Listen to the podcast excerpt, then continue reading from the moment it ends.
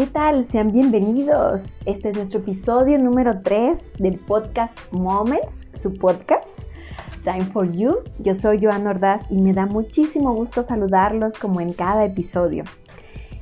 Pues bien, ahorita estaremos en la sección de temas desarrollando uno que está súper interesante. Espero que les guste muchísimo. Lo titulé ¿Qué es la salud integral? Pues bien, la salud integral sobre todo se refiere a calidad de vida. Es un estado de equilibrio donde precisamente tenemos un estado pleno de bienestar. Para ello, pues es todo un ritual de hacer varias tareas, ¿verdad? Que nos lleven a precisamente tener ese equilibrio. Algunas de ellas son el meditar, el tener una vida con objetivos claros, también el tener unas relaciones estables, el darnos tiempo para nosotros. Todo esto conlleva unas reacciones en cadena, que seguramente son las que van definiendo qué tipo de personas somos. Aquí me gustaría hacer un paréntesis, porque precisamente el tener salud integral en cada uno es precisamente el demostrarnos cuánto nos queremos a nosotros. Si nos queremos mucho, pues nos vamos a cuidar más, ¿verdad? Obviamente. Entonces, sería muy bueno plantearnos esa pregunta. ¿Cuánto me quiero para comer bien?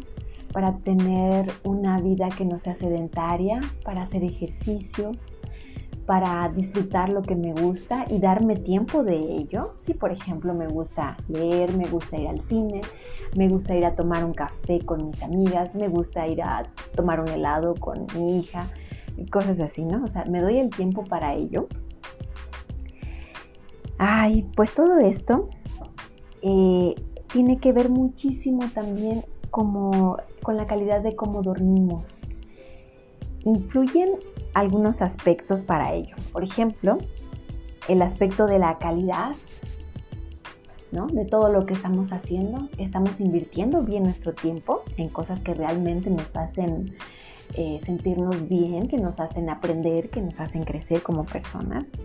La cantidad, que es precisamente cuánto tiempo estoy dedicando a cada cosa, cuánta comida estoy ingiriendo, cuánto tiempo y cuánta cantidad doy de mí hacia los demás.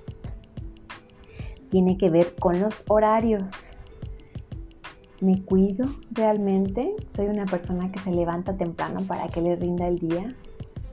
¿Soy una persona que trasnocho porque tengo insomnio o algún otro trastorno o tan solo la angustia que no me permite conciliar el sueño?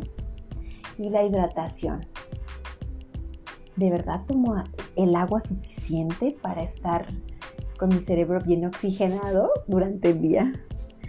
Bueno, estos cuatro aspectos, calidad, cantidad, horarios e hidratación, los podemos aplicar a todas las cosas que hacemos en el día, tanto como lo hacemos en el ejercicio o actividades, como lo hacemos con la comida, como lo hacemos con atendernos a nosotros mismos. Recordemos sobre todo que la actividad física es muy muy buena porque además va a contrarrestar totalmente la angustia. El cuidarnos es parte de la canasta básica, porque es hacer algo por nosotros mismos. Tenemos la obligación de cuidarnos para no cargar el paquete a alguien más. ¿A poco no? Díganme. ¿O ustedes no quieren llegar a una edad adulta donde todavía estén súper bien de todas sus facultades y aparte que se sientan sanos, que puedan seguir desarrollando alguna actividad? Entonces hay que hacer un compromiso, un compromiso de no romper nuestra palabra, de que vamos a confiar en nosotros, de que vamos a tener la firmeza de realizar nuestros objetivos día a día. Y así, si hacemos ese compromiso, estoy segura que llegaremos al estado de equilibrio más anhelado, el que todos deseamos, del que todos hablan y que muy pocos llegan a él, ¿no? Para todo ello también es importante cuidar la psique, hay libros dedicados a la psiconutrición, precisamente porque hablan mucho del hambre emocional. ¿Qué estamos necesitando nosotros? Que nosotros mismos no nos lo podemos dar.